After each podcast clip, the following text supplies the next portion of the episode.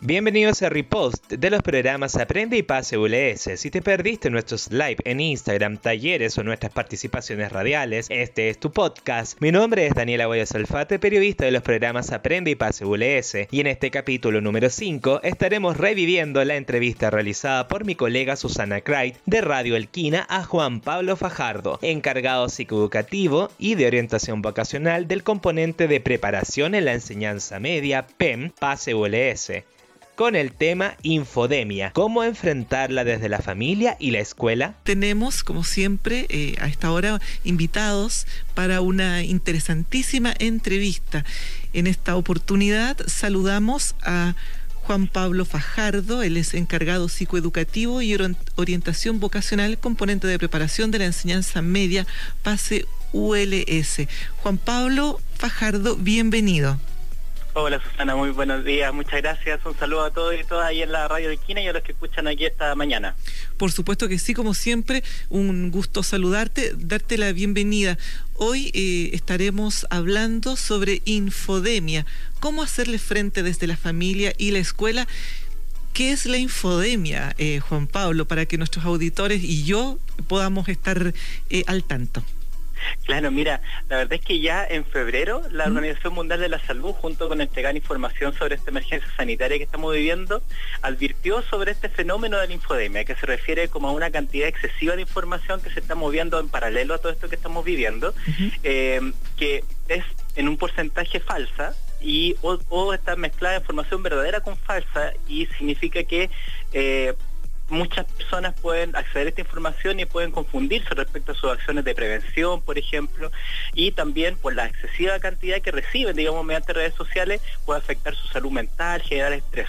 Entonces, la Organización Mundial de la Salud hizo esta advertencia, ¿no? Como cuidamos, cuidemos cómo estamos eh, gestionando la información, porque justamente hoy día con las redes sociales, tú sabes que estamos viviendo rodeados de, estímulos informativos y por lo tanto se está convirtiendo en un problema, la verdad, esta, esta infodemia. Claro que sí, eh, está relacionada con la fake news y la mezcla que, se produce que finalmente se le termina bajando el perfil a situaciones tremendamente importantes porque el exceso de información falsa más bien confunde. Exactamente, claro.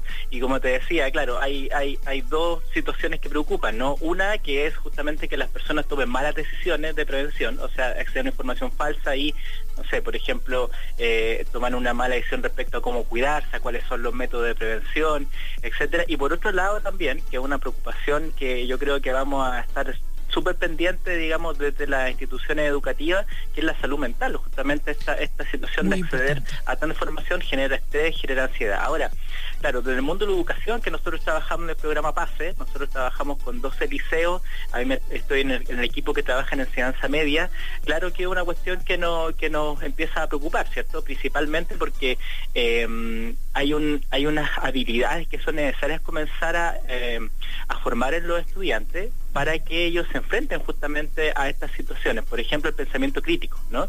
Eh, hay hay algunas habilidades que varios expertos, eh, instituciones escolares, profesores, profesoras hemos acordado que eh, son importantes que se desarrollen los estudiantes. ¿ya? Eh, y una de esas es justamente el pensamiento crítico, otras son la creatividad, las habilidades comunicacionales o, socioemocionales. ¿ya? Pero en este rato esto nos alerta porque significa que desde la escuela, desde los liceos, en la universidad vamos a tener que empezar a preocuparnos de que esto se desarrolle adecuadamente.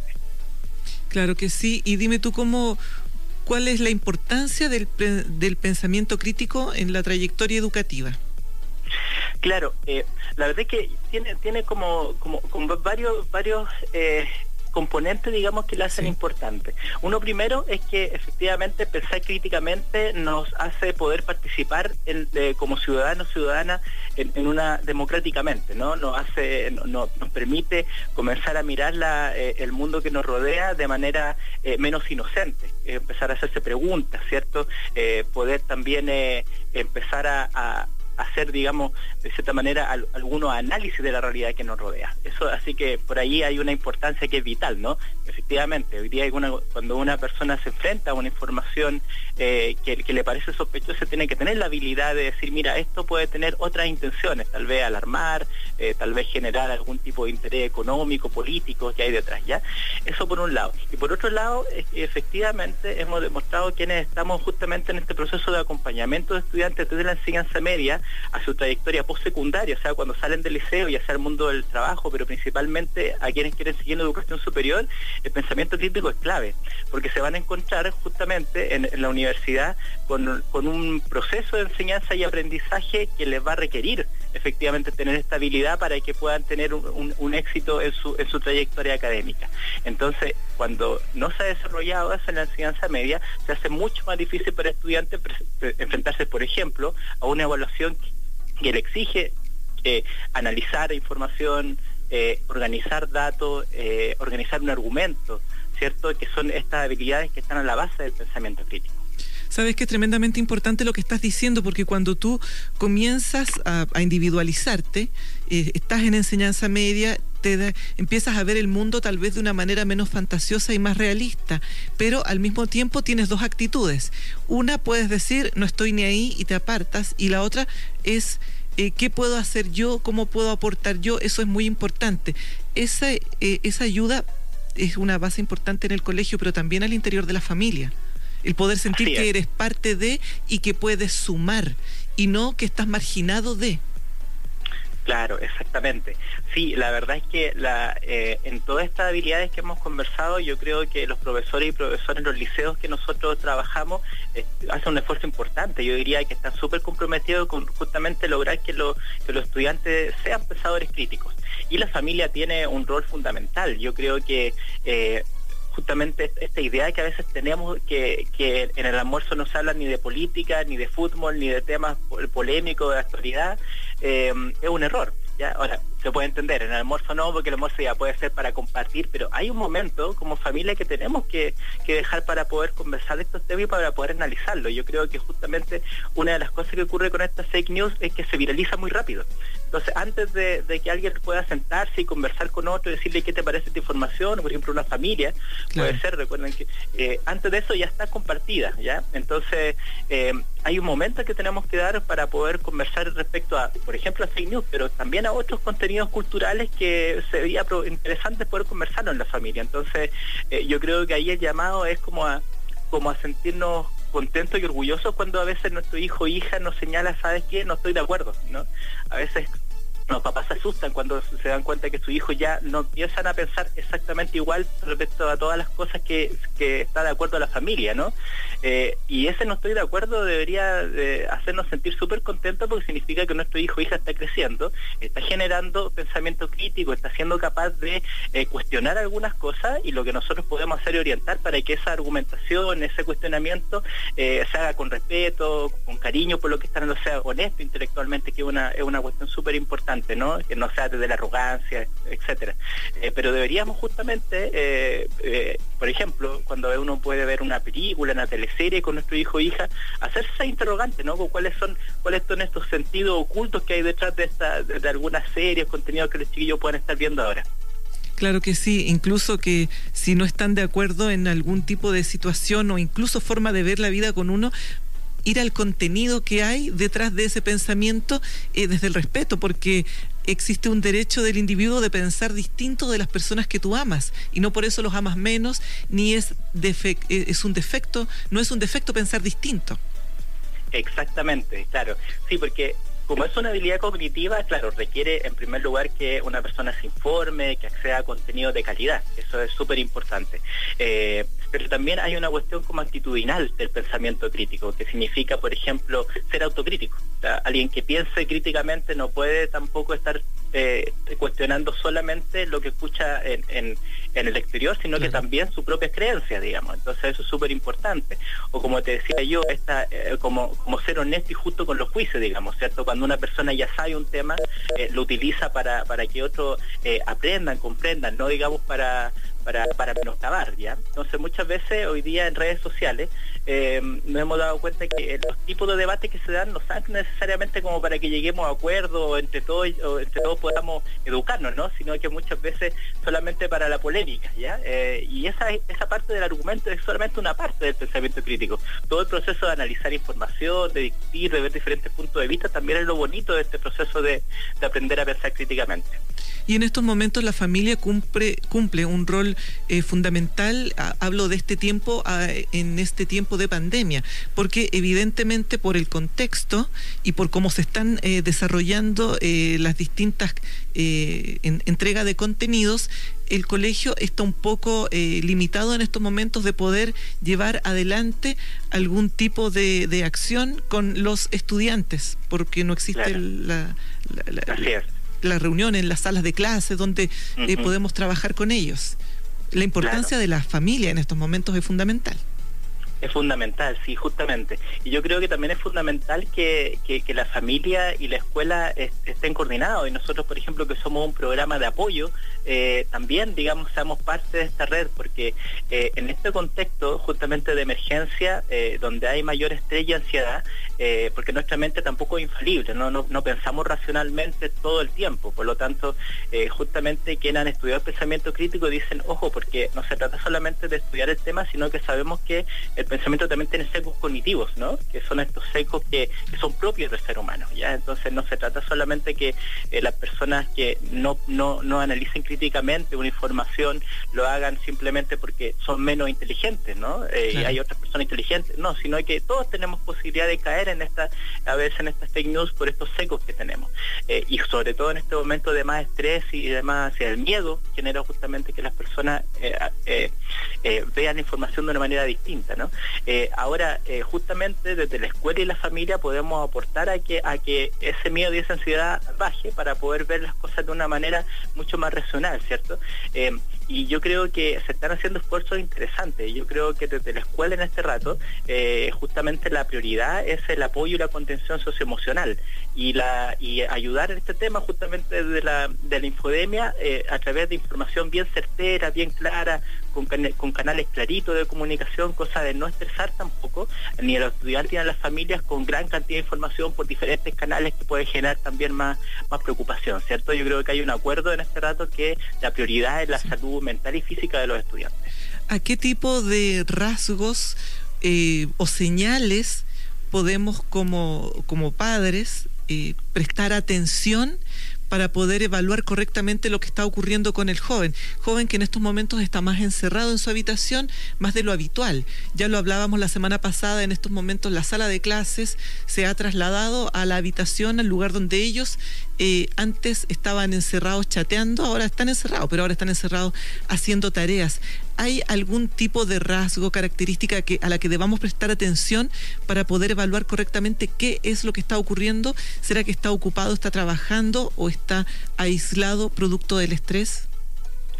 Claro, sí, yo, creo que, que, siempre a, los papás y mamás o quienes estamos eh, al cuidado de un niño o niña, eh, tenemos que confiar harto también en, que nosotros lo conocemos más que nadie, digamos. Entonces, por lo tanto, siempre hay que, hay que considerar que nuestro, hemos visto cómo ha crecido, por lo tanto, ser bien consciente de eso, ¿no? Muchas veces los papás, más que por un desconocimiento eh, especializado respecto al comportamiento juvenil, es simplemente que no se han dado el tiempo ni el espacio dentro de todas las cosas que están pasando para aquello. Entonces, yo creo que lo primero es darse un tiempo para poder conversar.